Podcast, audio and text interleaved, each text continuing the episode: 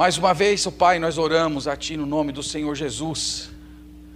Nós clamamos e bendizemos o Teu nome, suplicando por Tua presença entre nós. Sem o Senhor, nada do que foi feito aqui, do que será dito, tem qualquer serventia.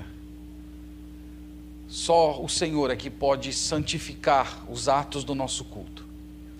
Nós suplicamos ao Senhor perdão pelos nossos pecados, a cura da nossa alma, das nossas emoções. Só o Senhor é que pode fazer isso.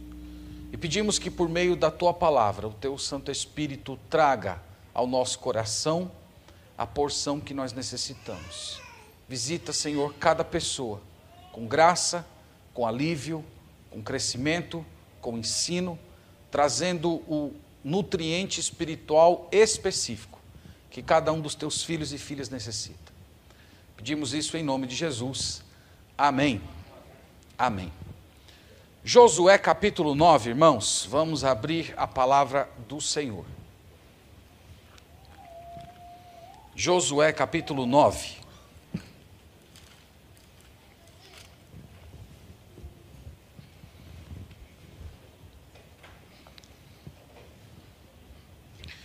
O tema da nossa meditação é consultemos a Deus. Nós vamos ler Josué capítulo 9 e a partir desse texto nós vamos falar sobre a importância de você orar ao Senhor e aguardar o direcionamento do Senhor por meio do seu espírito antes de você tomar decisões importantes na sua vida.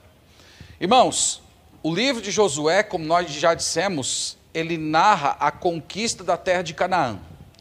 Já falei para os irmãos que a, a conquista da terra de Canaã foi uma promessa que o Senhor fez para Abraão. Abraão viveu ali por volta de 2100 anos antes de Cristo. E por volta de 1440 a.C., os israelitas saíram do Egito. Passaram 40 anos no deserto, vocês lembram a história, e eles finalmente atravessaram o Jordão para iniciar a conquista da terra. Eu gosto muito dos mapas bíblicos. Se você não sabia, aí no final da sua Bíblia tem uns mapas. E esses mapas têm uma função. Então, quando você está lendo passagens do Antigo Testamento, que faz referência de locais. É útil você consultar mapas e ver lá como é que as coisas funcionam, ajuda você a aumentar sua imaginação quando lê o, o texto sagrado. Como eu sei que a maioria de vocês não está olhando o mapa quando está lendo a Bíblia, espero que estejam lendo a Bíblia pelo menos. É, eu trouxe o um mapa para mostrar para vocês. Está aí o mapa? a, o mapa da conquista da terra prometida. Então, não sei se vocês podem ver, mas daqui de cima vem uma linha vermelha saindo ali de Edrei e desce até uma cidade chamada Sitim. Dá para aproximar só daquela região ali, onde, onde tem a, essa travessia? Dá para dar um, um zoom aí? Uh, ok, melhorou, melhorou, tá bom.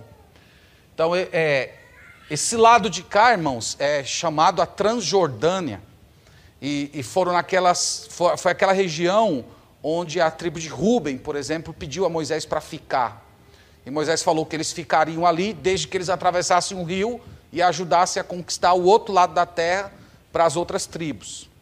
Então, note ali que o livro de Josué vai, vai descrevendo toda aquela passagem. Nós vimos eles em Sitim, Aí eles atravessaram o rio, vocês estão vendo ali, o, o, o rio Jordão, e pararam em Gilgal. Em Gilgal foi onde teve aquele episódio que nós vimos de purificação, que os homens todos circuncidaram. Vocês lembram dessa história? E logo de frente de Gilgal está aqui cidade?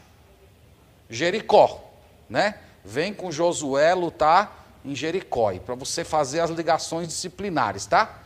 Então tá lá, é, Jericó, onde nós temos aquele evento que nós vimos da entrada do povo, é, os muros caindo, Raabe sendo salva, nós vimos isso. Logo depois, nós vimos o que aconteceu, volta lá, está repreendido, volta o zoom lá para onde estava. É, olha aí, pronto, está lá. Logo depois de Jericó, eles chegam em Ai. Vocês lembram o que aconteceu em Ai, não lembram? Que eles chegam lá para conquistar a cidade, era uma cidade minúscula, não precisava do exército todo, mas ocorreu que houve aquele problema é, em que eles estavam em pecado diante do Senhor por causa daquilo que Acã havia feito, nós falamos isso, e eles levaram uma surra em Ai, voltaram todos tristes, e aí depois o Senhor os restaurou e eles conquistaram aquela cidade. Depois vocês estão vendo ali que tem Betel e Gibeão. Gibeão é a cidade que nós vamos falar hoje. Então, não sei se vocês estão percebendo, mas a conquista da Terra Prometida, ela começou pelo centro da Terra Prometida. Eles começaram para o centro e depois eles descem para o sul da Terra Prometida e só depois eles vão para o norte. Esse foi o movimento que o Espírito Santo de Deus guiou Israel para eles tomarem posse da terra prometida. Então, o evento que nós vamos ver hoje diz respeito àquela pequena cidade ali chamada Gibeão. Então, eles acabaram de conquistar Ai, vocês estão vendo ali que de Ai a Gibeão é uma distância muito curta, e vocês vão ver como foi interessante a, a história que nós temos aqui no capítulo 9 com essa, com essa cidade, tá bom? Então pode, pode tirar aqui, muito obrigado. Antes da gente olhar o capítulo 9, é fundamental, irmãos, a gente lembrar três instruções que o Senhor havia dado a Moisés sobre como eles deveriam conquistar a terra. Quando vocês lerem essas três, é, essas três instruções, vocês vão entender qual foi o grande problema que aconteceu em Josué 9. Então vamos para Êxodo 34. Aqui eu estou apenas preparando o terreno, viu, para vocês chegarem lá em Josué capítulo 9, já com a mentalidade, o imaginário todo formado. Então, Êxodo capítulo 34, versículo 11. Veja que admoestação o Senhor dá a Moisés a respeito do modo como a terra deveria ser conquistada. Ele fala assim: eu estou lendo Êxodo 34, 11. Guarda o que eu te ordeno hoje. Eis que lançarei fora da, da sua presença os amorreus, os cananeus, os heteus, os ferezeus, os heveus e os jebuseus. Abstente de fazer aliança com os moradores da terra, para onde vais, para que não te sejam por cilada. Mas derribareis os teus altares, quebrareis as suas colunas e cortareis os seus postes ídolos. Porque não adorarás outro Deus, pois o nome do Senhor Deus é zeloso. Sim, Deus zeloso é Ele. Então, Deus aqui, irmãos, através de Moisés, já havia antecipado: quando vocês entrarem naquela terra prometida, vocês não podem fazer aliança com povo algum. Vocês têm que chegar lá e, e aquele povo tem que ser todo destruído. Vocês lembram por quê? Já falamos desde o início das mensagens de Josué. Deus havia falado a Abraão, ainda muitos anos atrás, que aquele povo estava completando a medida da paciência de Deus. Então eles haviam cometido cometidos muitos pecados e Deus estava aguardando até que chegasse no limite dele para que ele destruísse aquelas nações. E aqui Deus estaria usando o povo de Israel através de Josué para destruir os povos que viviam na terra de Canaã. Portanto, eles não podiam fazer uma aliança de convivência pacífica com aquele povo. Aquele povo era consagrado a destruição. Segunda passagem, Deuteronômio capítulo 20. Olhe aí, por favor. Deuteronômio capítulo 20. Segunda passagem.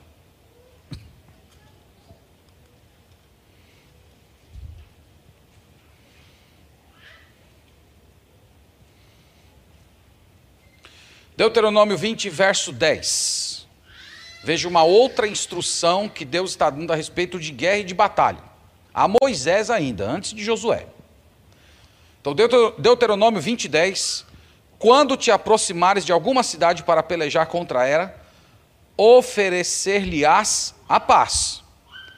Se a sua resposta é de paz e te abrir as portas, todo povo que nela se achar será sujeito a trabalhos forçados e te servirá. Porém, se ela não fizer paz contigo, mas te fizer guerra, então a sitiarás, e o Senhor teu Deus dará na tua mão, e todos os do sexo masculino, no que houver nela, passarás a fio de espada. Mas as mulheres, as crianças, os animais, tudo que houver na cidade, todo o seu despojo tomarás para ti, e desfrutarás o despojo dos teus inimigos, que o Senhor teu Deus te deu. Que é uma outra instrução. Deus está falando: quando você se aproximar de uma cidade, ofereça uma oportunidade de paz. Se eles abrirem as portas, não oferecerem resistência, eles tornarão todos os seus escravos. Se oferecerem resistência, todos os homens devem morrer e vocês ficam com as mulheres e os, e os bens. Terceira instrução, essa é importante. Números capítulo 27. Todas essas passagens aqui, irmãos, nós estamos tentando construir junto com vocês, mostrando como Deus havia estabelecido o modo como a terra de Canaã deveria ser conquistada. Então, agora, Números 27, verso 18. Números 27, verso 18. Disse o Senhor a Moisés: Toma Josué, filho de Num, homem em que há o espírito, e impõe as mãos. Apresenta-o perante Eleazar, o sacerdote e perante toda a congregação, e dá-lhe à vista deles as tuas ordens. Põe sobre ele a tua autoridade, para que lhe, para que lhe obedeça toda a congregação dos filhos de Israel.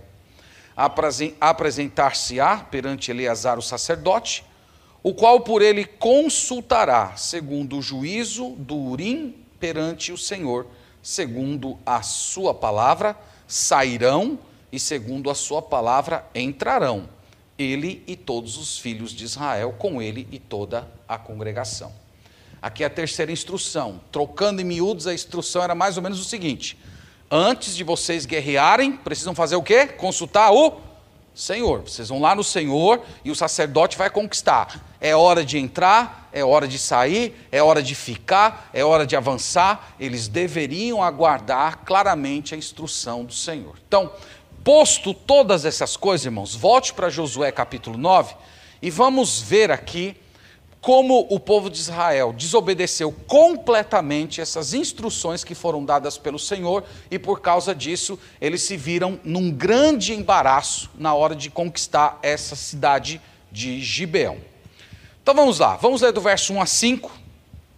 Vamos lendo o texto e a gente vai parando para fazer algumas considerações.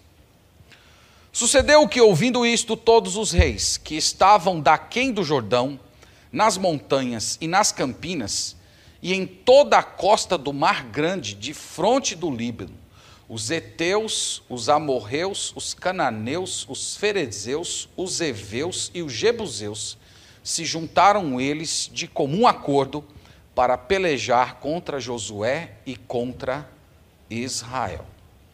Então, eu acabei de mostrar para os irmãos o, o mapa. É, se puder voltar aí, vai, vai ajudar bastante, viu? É, o, o, texto está dizendo inicialmente, irmãos, que aquelas nações que estavam vivendo na Terra Prometida, eles tomaram conhecimento do que Deus estava fazendo através de Josué. E o que eles resolveram fazer? Eles resolveram se juntar. Então vocês estão vendo toda essa parte aqui do sul, com todas aquelas cidades do norte, vocês estão vendo que são muitas cidades, são muitos povos, são sete oito etnias diferentes que estavam morando ali. E, e, o texto está dizendo que todos eles resolveram formar um grande exército para atacar Israel e, e, tentar destruir ou pelo menos coibir a conquista que Josué havia dado início. No entanto, os moradores da cidade de Gibeão tiveram uma ideia diferente, tiveram uma outra ideia e vamos olhar aqui qual foi a ideia deles, tá? Versículo 3. Os moradores de Gibeão, porém, ouvindo o que Josué fizera com Jericó e com Ai, usaram de estratagema e foram e se fingiram embaixadores e levaram sacos velhos sobre os seus jumentos e odres de vinho velhos, rotos e consertados. E, e nos pés, sandálias velhas, remendadas e roupas velhas sobre si, e todo o pão que trazia para o caminho era seco e bolorento. Foram ter com Josué ao arraial, a Gilgal, você pode lembrar aí onde está Gilgal no mapa, e lhe disseram a ele e aos homens de Israel: Chegamos de uma terra distante. Fazei, pois, agora aliança conosco. E os homens de Israel responderam aos heveus: Porventura habitais no meio de nós. Como, pois, faremos aliança convosco? Então disseram a Josué: Somos teus servos. Então lhes perguntou Josué: Quem sois vós? De onde vindes? Responderam-lhe: Teus servos vieram de uma terra muito distante, por causa do nome do Senhor teu Deus, por causa do nome do Senhor teu Deus, porquanto ouvimos a sua fama e tudo quanto fez no Egito. E tudo quanto fez aos dois reis dos amorreus que estavam da além do Jordão, Seom, rei de Esbom, e Og, rei de Bazã, que estava em Astarote. Pelo que os nossos anciãos e todos os moradores da terra nos disseram: Tomai convosco provisão para alimentar o caminho, e ide ao encontro deles e dizei-lhes: Somos vossos servos, fazei, pois, agora aliança convosco. Este nosso pão tomamos quente das nossas casas no dia em que saímos para vir ter convosco. E ei-lo aqui agora, já seco e bolorento. E estes odres eram novos quando te enchemos de vinho, e ei-los aqui já rotos. E essas nossas vestes e essas nossas sandálias já envelheceram por causa do muito longo caminho. Então os israelitas tomaram da provisão, e veja a frase: e não pediram conselho do Senhor. Josué concedeu-lhe, concedeu-lhes paz e fez com eles a aliança de lhes conservar a vida. E os príncipes da, da congregação lhes prestaram juramento. Então os irmãos entenderam, o, o, o texto faz questão de deixar claro que várias nações, etnias ali da terra prometida se juntaram para formar um exército. Os heveus, moradores de Gibeão, tiveram uma outra ideia. Não, vamos aqui criar um pequeno teatro. Pega umas roupas velhas, uma sandália velha, uns pães embolorados, um odre de vinho já usado muito tempo e vamos nos apresentar para eles como se nós viéssemos de uma terra muito longe e, e falar e elogiá-los e dizer que nós conhecemos a história dele, que sabemos tudo que Deus fez na, na vida deles, na, na experiência deles e nós vamos nos oferecer como servos, como escravos. Nós nem vamos, eles nem vão precisar guerrear. Nós simplesmente chegamos e nos oferecemos como servos. E o texto diz, irmãos, que eles não consultaram ao Senhor. Josué não consultou ao Senhor. Nós acabamos de ler em Números 27 que toda vez que fosse para entrar e sair, eles deveriam ir ao sacerdote. Mas a impressão que dá é que, de alguma maneira, essa, essa fala do, dos heveus aqui disfarçados nesse teatro é, meio que mexeu com os brios do povo de Israel. Eles começaram a se sentir muito importantes. Olha, nossa fama já chegou do outro lado do mundo, já, já tem povos distantes de nós, a milhares de quilômetros, que estão com medo da gente, querendo fazer aliança com a gente, já estão trazendo presentes para nós. Então isso parece ter mexido com o brio deles. E chegou ao ponto de eles receberem a provisão, diz o texto aqui no verso 14. A provisão significa que eles aceitaram os presentes que eles trouxeram, e o maior de todos os erros, o texto deixa bem claro: eles não consultaram o Senhor, eles não ouviram o Senhor. E Josué precipitadamente fez uma aliança com eles e despediu esses homens em paz. Então, isso nos conduz à próxima cena aqui do capítulo, que é do verso 16 até o 27, que é a mentira descoberta e o resultado dela. Vamos ler. Ao cabo de três dias, depois de terem feito aliança com eles, ouviram que eram seus vizinhos e que moravam no meio deles. Pois, partindo os filhos de Israel, chegaram às cidades deles, ao terceiro dia. Suas cidades eram Gibeão, Sefira, Berote e Kiriat Jearim. Os filhos de Israel não os feriram, porquanto os príncipes da congregação lhe juraram pelo Senhor Deus de Israel, pelo que toda a congregação murmurou contra os príncipes. Então todos os príncipes disseram a toda a congregação: Nós lhe juramos pelo Senhor Deus de Israel, por isso não podemos tocar-lhes. Isto, porém, lhes faremos: conservar-lhe-emos a vida para que não haja grande ira sobre nós, por causa do juramento que já lhe fizemos. Disseram-lhe, pois, os príncipes: Vivam! E se tornaram rachadores de lenha e tiradores de água para toda a congregação, como os príncipes lhe haviam dito. Chamou Josué e disse-lhes: Por que nos enganastes, dizendo: Habitamos muito longe de vós, sendo que viveis em nosso meio? Agora, pois, sois malditos, e dentre vós nunca deixará de haver escravos, rachadores de lenha e tiradores de água para a casa do meu Deus. Então responderam a Josué: É que se anunciou aos teus servos como certo que o Senhor teu Deus ordenara teu servo, teu servo Moisés, que vos, des, que vos desse toda esta terra e destruísse todos os moradores dela diante de vós. Por isso, tememos muito por nossa vida e por causa de vós e fizemos assim. Eis que estamos na tua mão. Trata-nos segundo te parecer bom e reto. Assim lhes, lhes fez e livrou-os das mãos dos filhos de Israel e não os mataram. Naquele dia, Josué os fez rachadores de lenha e tiradores de água para a congregação e para o altar do Senhor, até o dia de hoje, no lugar em que Deus escolhesse. Amém. Amém. Os irmãos perceberam que não demorou muito tempo para que a mentira fosse descoberta. Os irmãos viram que a cidade ficava ao lado. Era uma, uma caminhada lenta aí de, de três dias. Então, depois de três dias, eles descobriram a mentira. Mas o que chama a atenção é que, apesar do constrangimento que eles tiveram de enfrentar, né, Josué ter que comparecer diante da congregação, o texto não diz aqui que ele pediu perdão à congregação, mas ele deve ter ficado muito envergonhado por não ter consultado ao Senhor, além da murmuração da congregação contra ele e contra os príncipes, eles cumpriram a palavra que haviam dado eles honraram, eles fizeram um, um, juramento no nome do Senhor. Veja que esses juramentos que você faz diante do Senhor, até mesmo quando você é imaturo, até mesmo quando você não conhece todos os fatos, a, a palavra vale.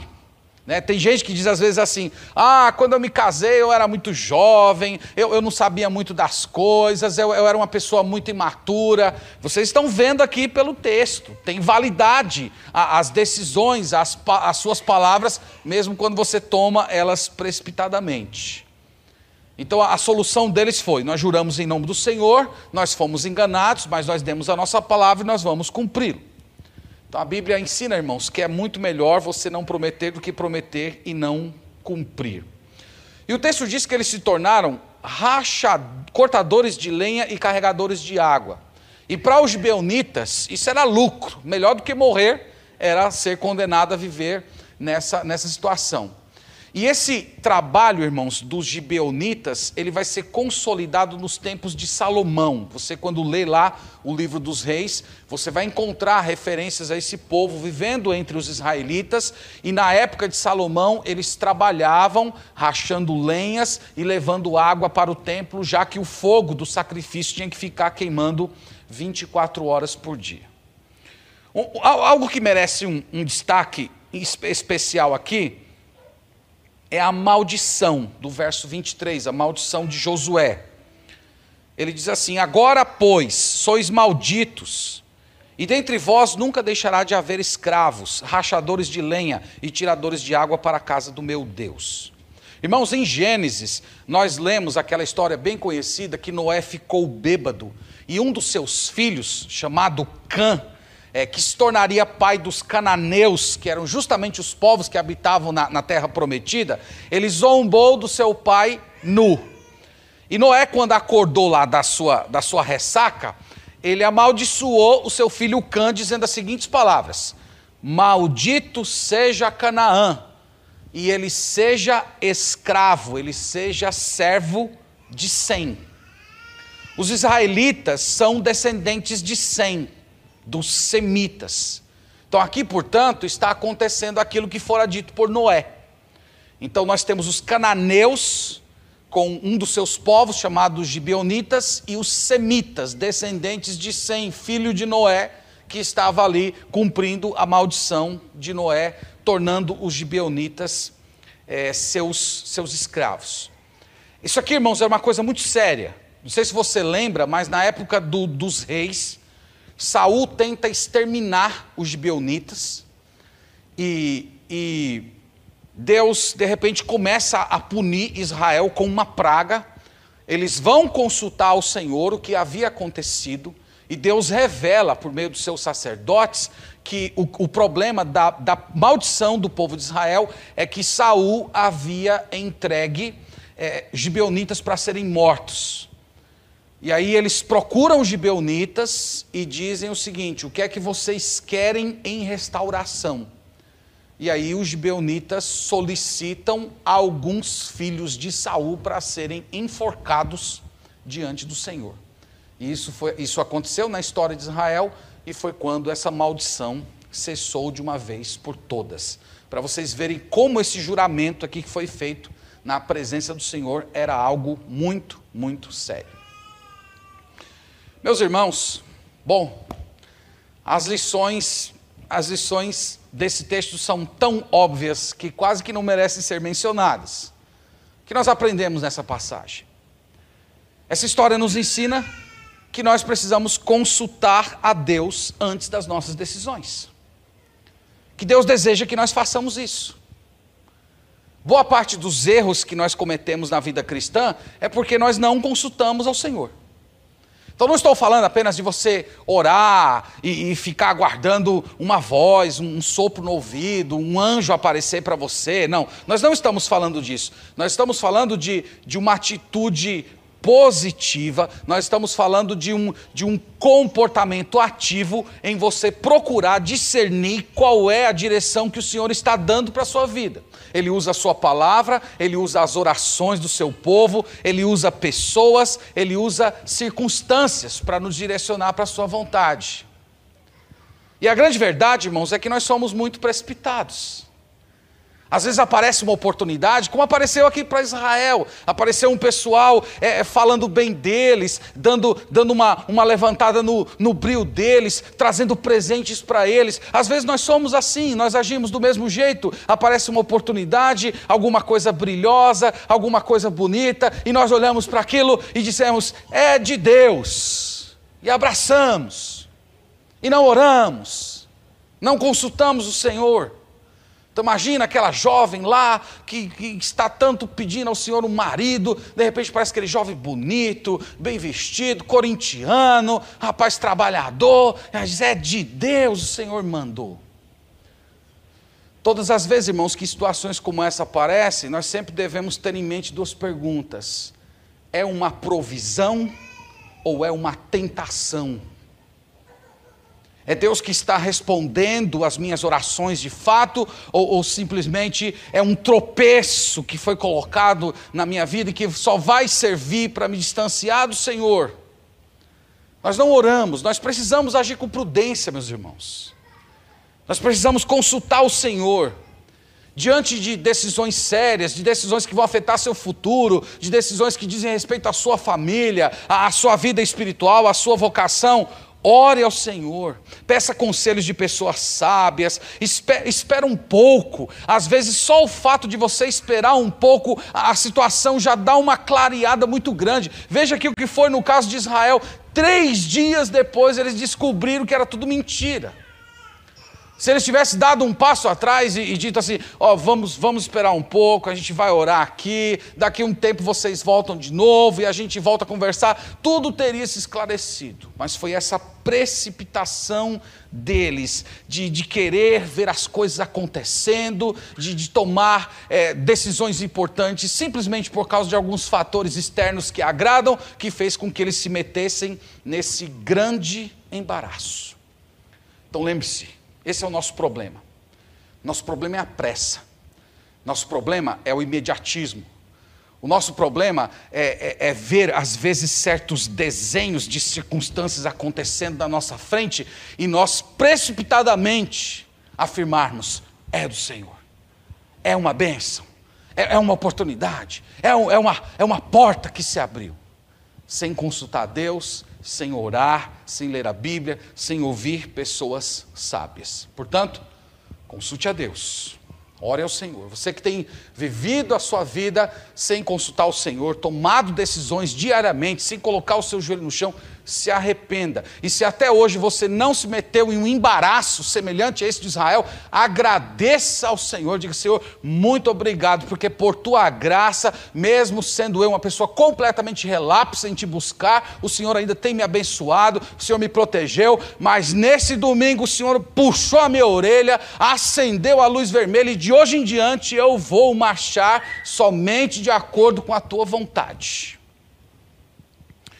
Segunda lição.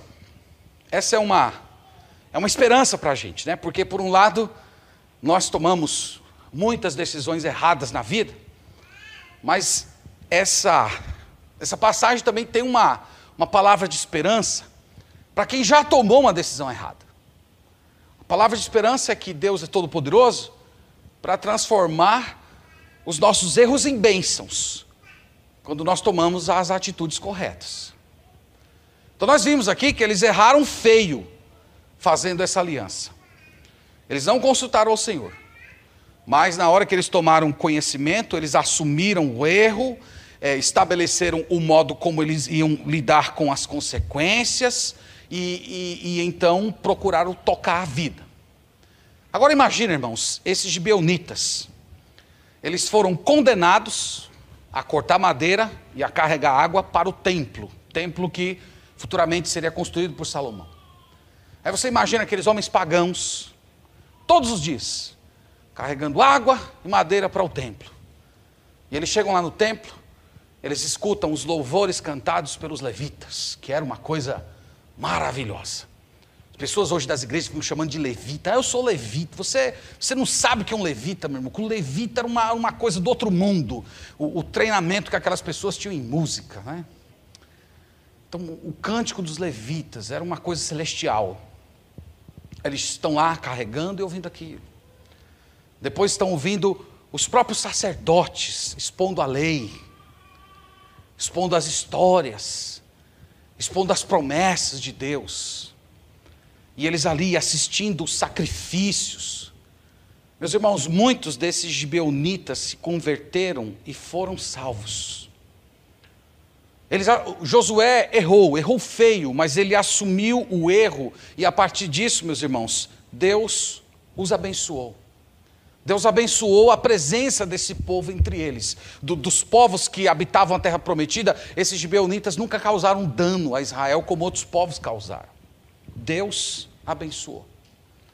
Na história bíblica tem a história de Davi, que adulterou, mandou matar o marido da mulher que ele adulterou, depois ele foi confrontado, ele se arrependeu, ele aceitou o castigo de Deus, ele casou com aquela mulher que ele deixou viúva e nasceu um filho, e a Bíblia diz que Deus amou aquele filho. Nós estamos falando de quem? De Salomão. Então Deus abençoou. Deus abençoou porque ele assumiu o erro. Então, essa aqui é a, é a palavra de esperança para você. Você que tem errado, você que, que está sofrendo por causa de alguma decisão errada. Então é a hora de você dar um passo atrás, é a hora de você se curvar diante do Senhor, é a hora de você admitir: Senhor, eu errei, tem misericórdia de mim. Me ajuda a, sair disso, me ajuda a, conserva, a consertar a minha vida. Eu não quero mais ficar dissimulando, eu não quero mais ficar fugindo de ti. Eu quero encarar isso de frente e eu, eu quero me arrepender na tua presença. E a palavra de Deus, irmãos, diz que quando nós nos arrependemos verdadeiramente, nós encontramos misericórdia, porque o nosso Deus ele tem prazer em nos perdoar. Ele ama estender o seu perdão, ele ama o coração contrito, ele tem compaixão quando ele olha para os seus filhos e vê os seus filhos chorando pelos próprios pecados. Então, esse é o caminho para você. O caminho é você se arrepender. O caminho é você aceitar as suas consequências, assumir os seus erros, é, colocar-se diante de Deus e confessar que você errou quando deixou de consultá-lo e crer que esse Deus misericordioso é restaurador. E que daqui para frente você vai orar mais, você vai ser mais paciente, você vai ser mais prudente e vai tomar cuidado com o seu próprio coração, vai, vai tomar cuidado com os desenhos de possibilidades que acontecem diante de você. Você vai esperar o Senhor. Então, esse é o meu desejo, essa é a minha oração, meu pedido ao Senhor para a minha própria vida, para a vida de vocês Que o Senhor nos ajude, irmãos, a termos confiança no Senhor, para que em todos os momentos da nossa vida nós sempre o consultemos. Amém. Vamos orar ao Senhor e vamos suplicar por isso.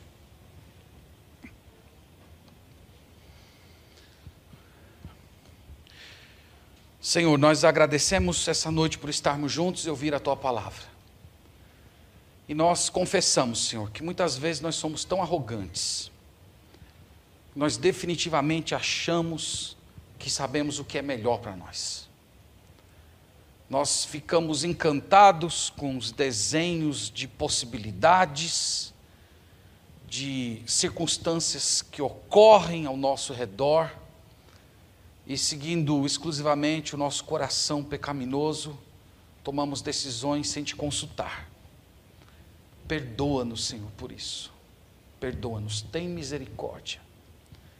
Perdoa-nos por todas as vezes em que nós abraçamos qualquer possibilidade, qualquer circunstância, pessoa, sem antes nos curvar diante de Ti, buscando a Tua santa direção. Nós estamos nesse mundo, Senhor, para viver contigo e andar contigo. Nós não queremos mover um centímetro da nossa vida se não for debaixo da tua direção. E eu oro, Senhor, para que essa palavra que nós meditamos hoje, ela crie morada no nosso coração, ela forme a nossa mente, ela, ela nos dê um novo modo de pensar a nossa vida. Que nós sejamos fiéis, leais ao Senhor e sejamos capazes de, pelo poder do Espírito Santo, discernir a tua vontade, tendo consciência de circunstâncias de tentação, de circunstâncias nas quais o Senhor de fato está abrindo uma porta para nós. Eu oro ainda, Senhor, pelas pessoas que já se que já estão nessa circunstância. Pelas pessoas que já tomaram decisões erradas, por pessoas que estão sofrendo internamente nesse momento, sem, sem te buscar ainda, por alguma, por alguma decisão errada que tomou na vida ou que vem tomando. Visita o coração, Senhor, dessas pessoas com arrependimento e dá a elas essa ousadia de chegar diante do Senhor com um quebrantamento de coração e assumir que tem errado em não te consultar. Ajude, Senhor, o teu povo a sair desses tipos de embaraços. E por tua misericórdia, nós cremos nisso, que tu és todo-poderoso para transformar os, até os nossos erros em bênçãos. Isso, Senhor, traz tanto conforto para o nosso coração. Tu é capaz e todo-poderoso para fazer isso. E eu oro, Senhor, para que o Senhor faça isso na vida das pessoas que já se pegaram nessa condição. Eu suplico ao Senhor todas essas coisas, no nome de Jesus. Amém.